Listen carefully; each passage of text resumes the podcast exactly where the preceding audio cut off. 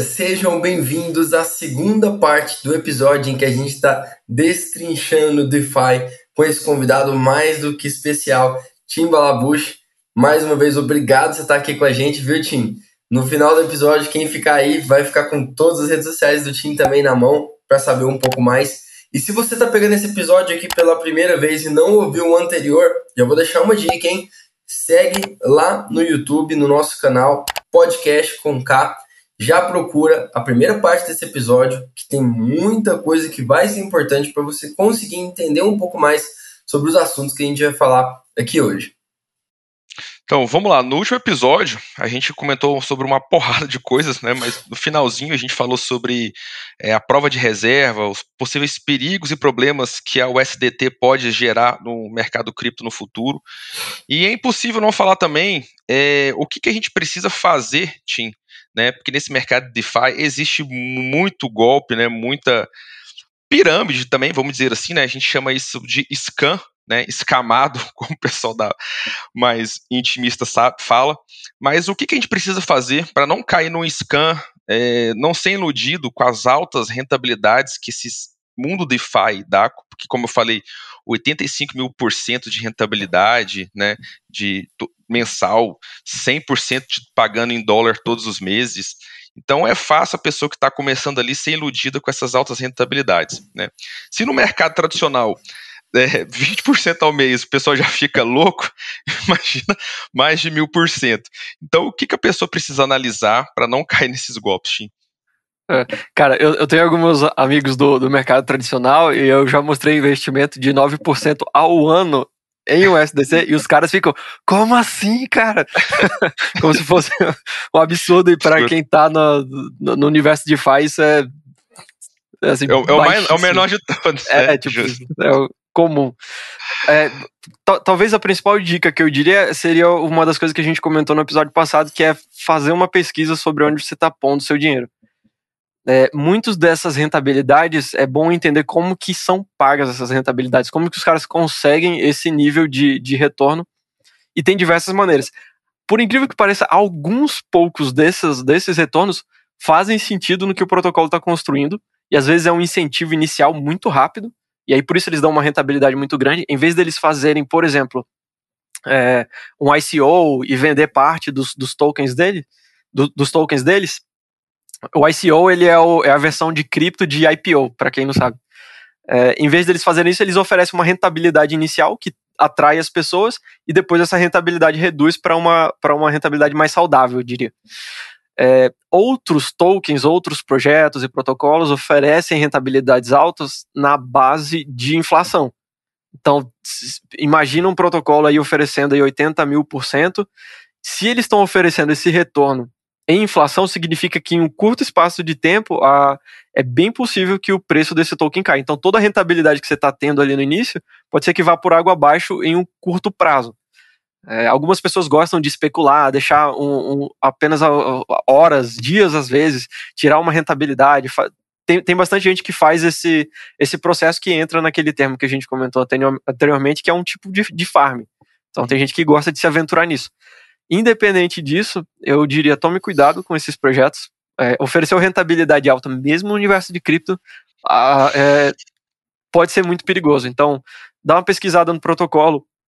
Eu diria que ele, a ideia de você não cair em esquema, ele vai muito próximo ali de uma de uma análise fundamentalista, e eu sei que para o mercado tradicional falar análise fundamentalista em cripto é meio, é meio fora da casinha, mas é só a lógica que eu estou tentando explicar. Então, dá uma olhada em quem são as pessoas que estão por trás do projeto, qual que é a ideia do projeto, se ele é consistente, quem são as pessoas que já estão investindo nesse projeto, é, se, se, é, se, tem é, empresas que estão investindo nesse projeto no sentido de é, venture capitals mesmo, a gente tem várias, a gente tem corretoras grandes às vezes que estão por trás desses projetos, a Binance é uma que tem a parte de ventures dela que faz investimento nesses projetos, e, e eu diria que fazer uma pesquisa básica nesse sentido seria o primeiro passo para evitar cair em esquema, porque todo dia surge cripto nova, todo dia surge protocolo novo, e, e tem um, um, um, um, piorador da situação aí, que é o seguinte, é, que nem eu falei, tudo isso é transparente, to, a maioria dessas coisas são códigos abertos, ou seja, se alguém quiser ir lá copiar o código e criar uma outra do nada, pode fazer. Pode. Isso é o que a gente mais comum no universo das de DeFi, que é o que a gente chama de fork, que é, é criar uma cópia de, de um projeto ali. Alguns projetos grandes que nós temos hoje são, são cópias, mas tem muitas cópias aí que é apenas é, para tirar um lucro rápido e é, recente agora, né, aconteceu um rug pull numa, numa cripto que os caras tinham feito baseado naquele, naquele seriado. É, poxa, esqueci o nome. Mas o, o, o, Isso, exatamente. E aí teve um rapaz que tava fazendo uma live na hora ah, é, e teve um rug pull e foi tipo a zero o negócio assim. É, e, é exatamente isso. Então tem que, tem que tomar seu cuidado, não é porque tem alta rentabilidade, não é porque é DeFi que é que é pra já cair de cara nisso, não. E, e, sem contar que projetos grandes também, altas vezes são hackeados, né? Inclusive, posso citar um aqui que foi hackeado acho que três vezes, que é a Torchain, a Rune. Pouco mais de um mês ela foi hackeada duas ou três vezes. Então, não é porque também é um projeto grande que ele é seguro, né? Mas ele tem o, o risco de ser hackeado, né? Tem esse problema também. Né? É talvez até talvez até enfatizar isso. É... DeFi ainda é uma experiência. É, eu sei que o pessoal que está mais core em cripto vai, vai ficar um pouco de cara com isso, mas a gente ainda está experimentando essa, essa, essa tecnologia. Então, pelo amor de Deus, não vai entrar com toda a sua grana ali, nem nada do tipo. É, tem, tem, diversas coisas novas que estão surgindo nesse universo de blockchain. Então, por exemplo, tem, a gente tem DAOs, a gente tem essas, essas organizações descentralizadas, o próprio DeFi, os próprios NFTs, ainda é novo. E essas coisas, elas avançam mais rápido do que as regras, do que leis, do que qualquer coisa do tipo. Então, em tecnologia, a gente está lá na frente, mas a gente ainda está descobrindo como é que isso tudo funciona.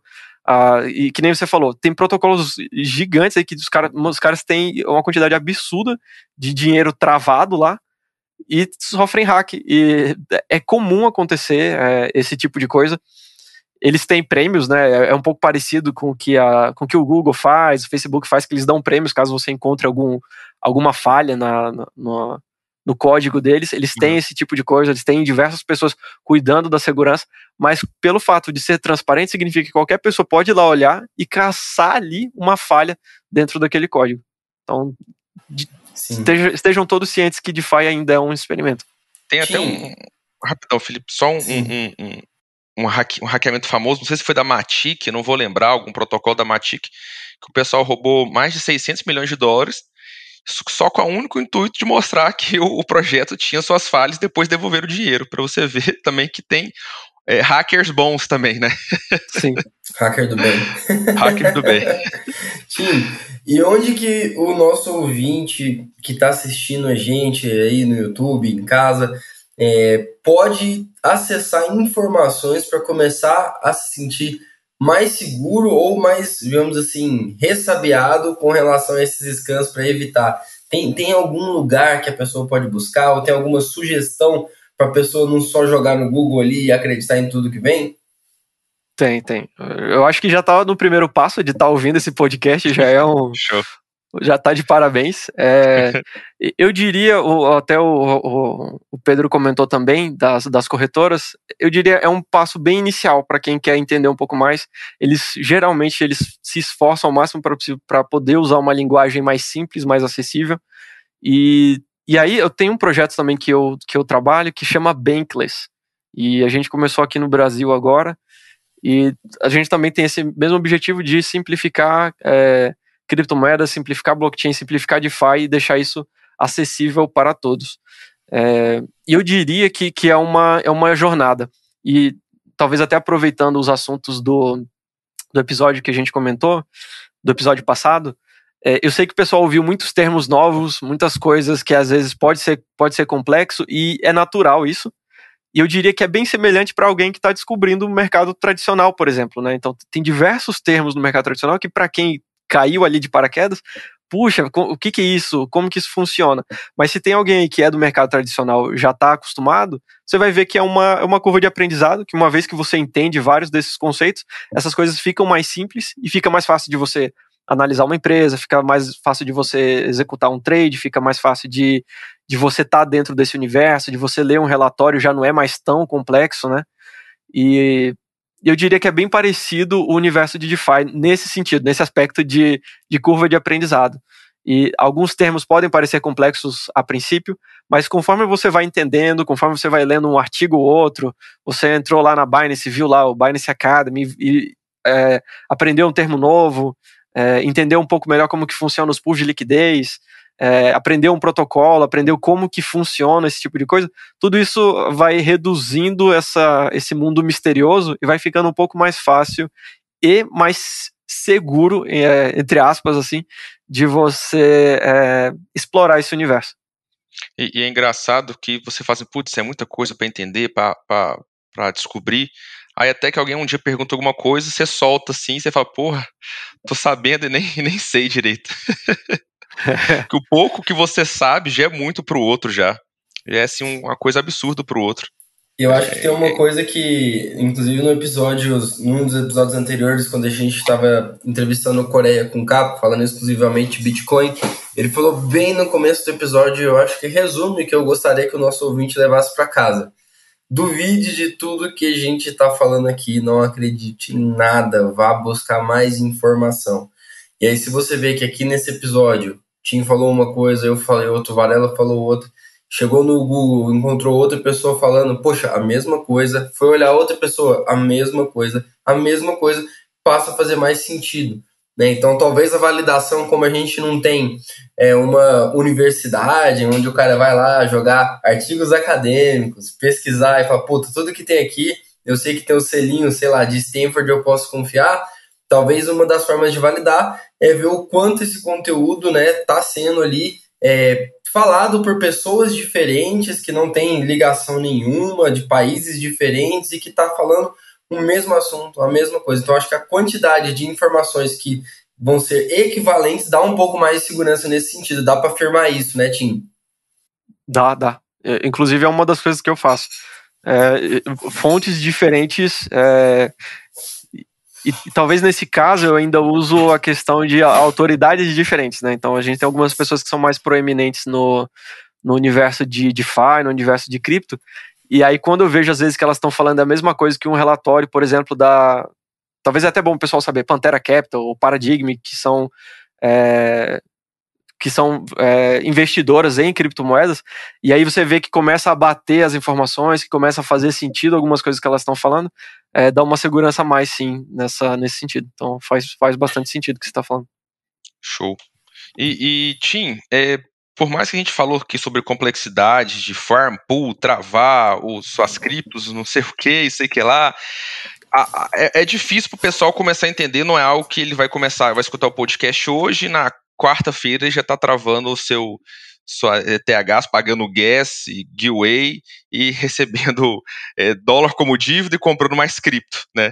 É, tem formas mais fáceis, né, para iniciantes começarem a participar desse movimento e tudo mais, né? Eu sei que você tem uma parceria bem bacana, como você já falou, né, com a, com a LED, né?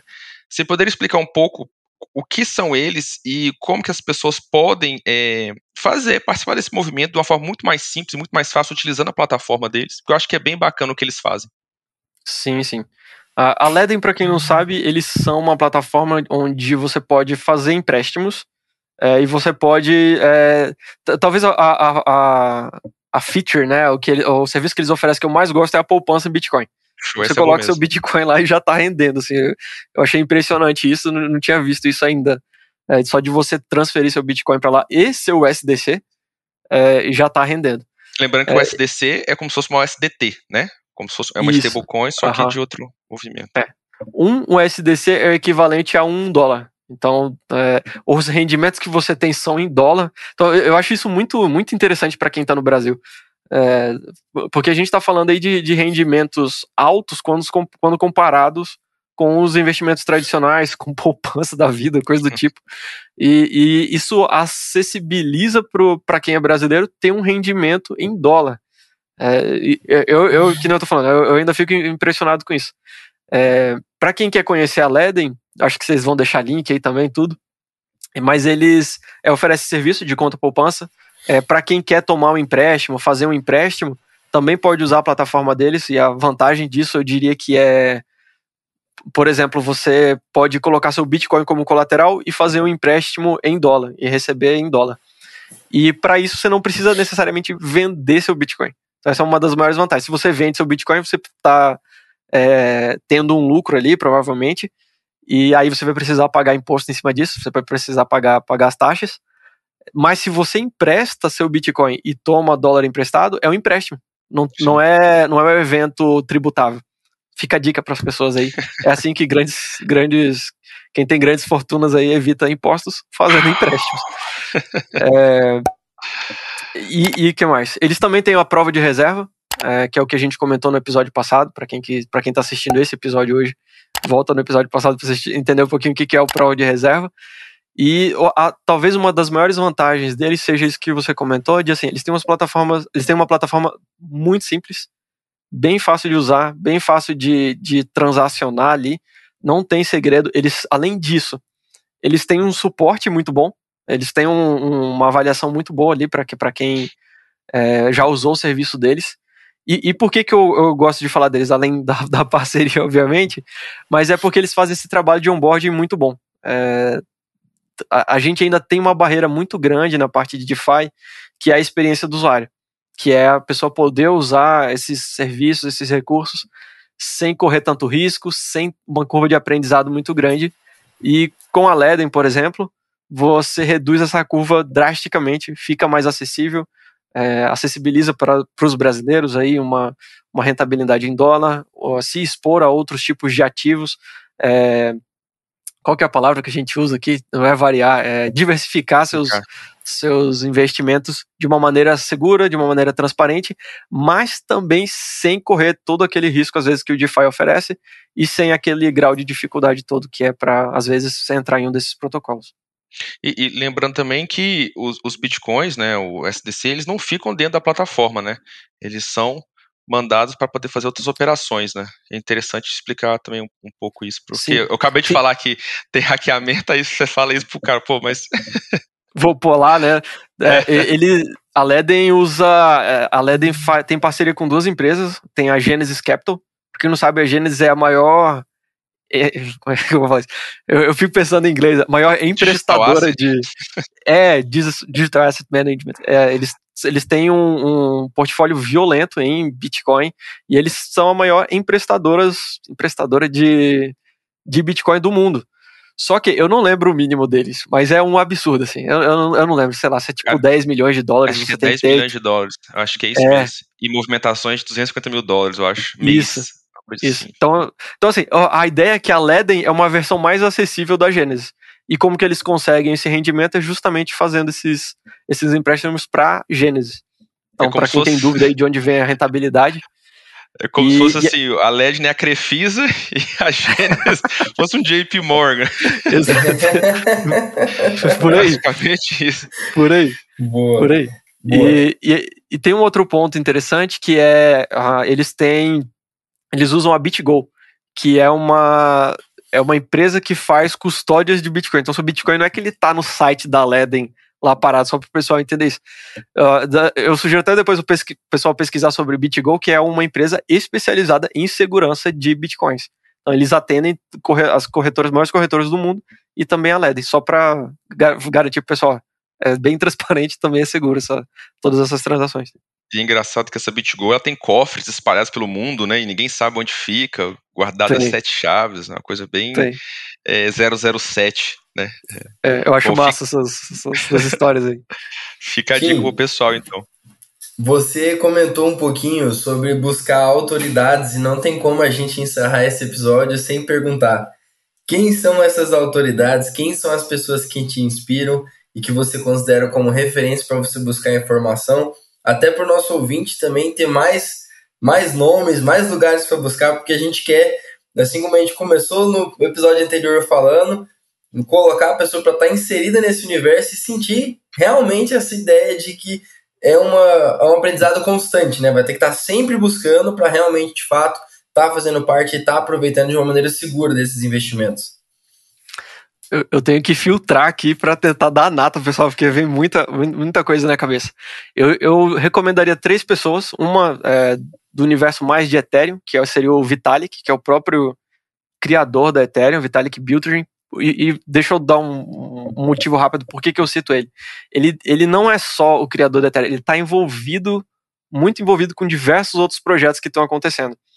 E eu, eu, diria, devido ao nível de conhecimento dele, ele às vezes emite opiniões bem claras sobre, sobre alguns desses protocolos que às vezes jogam uma luz ali em, em alguns deles. Vou dar um exemplo bem rápido. Tem um projeto que chama Prova de Humanidade que ele é basicamente onde você faz um cadastro, você prova que você é um ser humano e você ganha uma verificação de que você é, é um ser humano. E eles têm o token deles, eles têm as distribuições e, e várias coisas nesse sentido. Eu estava bem interessado nesse projeto, mas eu não estava vendo muita é, pessoas, pessoas por trás dele. E aí depois o Vitalik entrou no grupo, começou a interagir com o pessoal, então me, me motivou um pouco a mais a, a conhecer mais desse projeto. Dando um exemplo bem específico. Tem uma outra pessoa que chama Nick Carter, ele é um analista ele é muito bom também. É N-I-C, Carter, de C-A-R-T-R. E vale a pena seguir ele. Ele é um pouco mais do universo de Bitcoin. Ele é uma das pessoas que mais fala sobre é, a prova de Proof of Work, é, o consumo de energia e tudo mais. Ele também comenta vários outros projetos novos que estão surgindo. E um terceiro aí seria o próprio é, Paul. Não sei se, se vocês conhecem, mas ele é, também uma, uma referência muito grande quando se trata de investimentos. Ele fala bastante de vários universos diferentes e agora ele começou a falar um pouco sobre é, jogos e DeFi, que para mim foi, foi impressionante ver ele pontuando sobre esses, sobre esses tópicos. É, e aí, dois, duas, dois é, fundos de investimento, fundos de investimento não, dois, duas capitals aí de, é, que eu recomendaria seria a Paradigm e a Pantera Capital é, eles têm relatórios que valem ouro, assim. Então, só de você assinar para receber os relatórios, as news que eles fazem, uh, já vale a pena. Então, já seria um, um balanço legal aí entre pessoas e, e, e, alguns, e algumas empresas. E o Tim também, né? E o Tim. Isso deixa aí, eu dar uma última. Deixa aí. Fala aí, fala aí, é. fala aí. Deixa, deixa eu dar uma última dica de, desse projeto que eu estou trabalhando aqui no, no, Brasil, que chama Bankless, Bankless Brasil. Então, quem quiser procurar Instagram, quem quiser procurar Twitter, tudo a gente está em tudo que é lugar. E a gente tem uma newsletter, praticamente tem, tem artigo todo dia, onde a gente fala da parte conceitual de criptomoedas. Fazemos tutoriais também. Eventualmente a gente, eventualmente a gente tem a parte de imersão. Então, por exemplo, há uma, mês passado eu acho que a gente teve de Polygon explicando para o pessoal como que usa Polygon, qual, é, o que, que é uma Layer 2, como que eu mando fundos, como que eu faço essas transações. É, e para quem não sabe, Polygon é, é uma solução dentro da Ethereum é, para pagar taxas mais baratas. Então, talvez o pessoal que conhece aí, Ethereum tem umas taxas absurdas, então para quem quer pagar menos taxa, é, Polygon seria uma opção. Então, eu recomendaria também o Bankless. Fora isso, tem eu. Pode me procurar, Tim Balabucha aí tô, tô no, YouTube, no Instagram, no Twitter, tudo, então tô tentando Cara, ser mais acessível também para as pessoas nesse sentido. Eu tenho que te parabenizar por aquele último vídeo que você fez, acho que é o último do metaverso. Cara, que que blow mind na minha cabeça com o metaverso. achava que era só pra poder, é. tipo, jogador número um, né? O filme, todo mundo acha que é isso. Cara, quem tá escutando esse podcast, vai lá no canal do Tim e escuta sobre, vê esse vídeo sobre metaverso, que realmente é, você vai ver com outros olhos. Não tem nada a ver com jogo, só botar VR e jogar Counter-Strike, GTA, não. É outra uhum. coisa completamente diferente. E Tim, só mais uma coisa, eu acho que quem conhece sobre esse assunto vai querer saber se você quiser falar ou não, mas talvez seja interessante você comentar um outro projeto que você tá de olho aí, né? Uma, uma callzinha aí, o que, que você acha de falar pra gente? Para não indicar, né, mas olhar com bons olhos, né? Digamos assim, not financial advice. Tem, tem, tem um monte, na verdade. o caderno tá vou... na mão, deixa eu pegar aqui. É, eu, eu diria talvez a princípio. É, Polkadot, mas, mas porque ela tá no início. É, para quem não, não, nunca ouviu falar, eles são um projeto que promete in, integrar outras blockchains e fazer a comunicação entre blockchains diferentes. Então, lembra que tudo que a gente falou aqui acontece em, em nichos específicos, em blockchains específicas. E fazer essas blockchains conversarem ainda é algo bem complicado. E aí a Polkadot é, é um projeto que falou, a gente vai juntar tudo, vai linkar tudo e fazer tudo funcionar de maneira é, integrar, integrar todas essas, essas blockchains. Então eu gosto muito deles Eles estão terminando um leilão agora. É, ontem saiu um dos vencedores da, da, segunda vaga que eles leiloaram. E aí, as vagas que eu estou falando são projetos que estão sendo construídos dentro da, da Polkadot. E dentro da Polkadot tem um projeto que eu gosto bastante, esse mais pensando no médio, longo prazo, que chama Aster Network. E eles são ótimos, assim, de. Eles têm alguns incentivos para programadores, então eu imagino que. Por isso que eu falei, no médio e longo prazo, eles vão atrair outros tipos de, de protocolos, outros tipos de investimentos. E eu sou bem bullish neles, assim. Aster Network. É, Aster Network. E Polkadot, né? Polkadot seria a base e o Aster está sendo construído em cima. Tem, outro, tem outros diversos projetos Sim, é, sensacionais mil, ali. 10 mil, 14 mil criptos, né? É, ele, eles dizem que cabe 10 mil blockchains dentro da, da Polkadot. Ah, obviamente não vai começar com tudo isso, né? Isso é mais pensando lá na frente. Caramba. Mas vamos, vamos, vamos ver o que, que, vai, que, que vai acontecer. Eu tô bem animado com isso. É, eles têm a blockchain irmã deles, ou prima, né, que o pessoal gosta de falar, que é a Kusama, que é basicamente uma cópia ali da Polkadot pra, feita para testes e, e, ver como que as coisas vão funcionar. Só que apesar disso, ela também tem valor é, financeiro. Então, o token uhum. dela tem, tem um preço e os projetos que estão sendo construídos ali também. Então, é, é, é um projeto que vale a pena ficar de olho também, pensando nesse, nesse sentido. Kusama. Outro então, projeto que eu gosto anos eu posso te agradecer, então. É, é. Ó, certeza, hein? de, desse prazo aí eu tô, eu tô tranquilo. É, Por que pareça. O outro projeto que você falou, só pra te interromper. Ah, é. Eu, eu gosto de Avalanche, de, que é o Avax, que é a, o token Avax. É, ele, ele tem ainda que melhorar algumas coisas também aí, mas é, o futuro parece promissor. Eu não diria que para já. É, e, e, aí, talvez é bom esclarecer para o pessoal, quando eu falo médio, longo prazo, eu penso tanto na parte de investimento quanto na parte de maturidade do projeto. É, é, bom, é bom levar isso em conta. Eu não, eu evito falar de projetos que são centralizados, né? Então, é, é tem vários aí. Ia fazer sentido essa conversa nossa se você gostasse. É, é exatamente, exatamente. E aí, por isso que eu, eu vejo o futuro promissor para esse, esse tipo de projetos. Show. Legal. Acho que Sim, o pessoal que quiser comprar palavras. aí para aposentar 10 anos. É, foi, foi uma aula e tanto. Acho que a galera que viu os dois episódios, puta, teve uma baita de uma aula e tá saindo com muito insumo e talvez com muito mais coragem para começar a encarar. Eu acho que o conhecimento é o primeiro passo para quem tá de fato querendo imergir nesse universo de criptomoedas, de DeFi e ter uma pessoa como você que a gente vê que claramente entende muito sobre o assunto aqui junto conosco, disposto a abrir a caixa de Pandora, mostrar que apesar de sim ser complexo, não é impossível de você entender um pouco sobre esse universo e estimular as pessoas, né, a estar tá cada vez mais buscando esse tipo de conhecimento é uma honra para nós do podcast. Então eu queria agradecer a sua presença aqui e deixar um espaço, né, para você dar um recado final para a galera, uma mensagem que você acha que seria importante, que você queria que ficasse marcado aí na história como a, a, a dica final, né, ou a mensagem final, vamos falar assim, melhor do que dica, que o Tim quis deixar para os nossos ouvintes. Beleza. A, a, dica que eu principal que eu dou é se exponha a essas informações. É, é, apenas isso.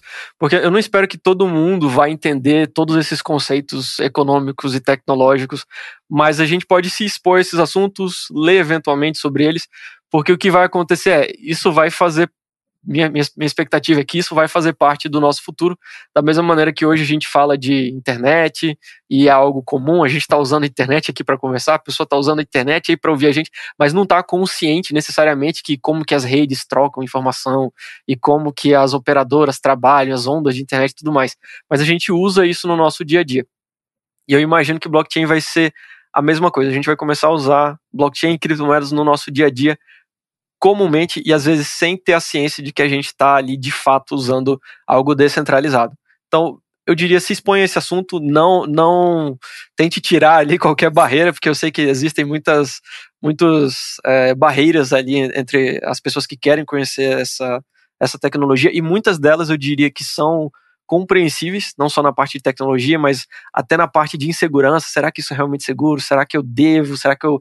É, e eu sei que gera todo esse, esse receio, mas eu diria começa a se expor esse assunto porque essas barreiras e essa parte meio nebulosa ela começa a se dissipar aos poucos e eu acredito que quem fizer isso vai ter mais chance de é, aproveitar o futuro em diversos aspectos, inclusive financeiramente. É o que nem você falou, né? É, você tem uma, um, um projeto Bankless, né? Essa é a ideia, né? Trazer a, a questão bancária para os menos favorecidos, né? Para quem, às vezes, a internet ela chega primeiro que o banco em determinadas regiões, né?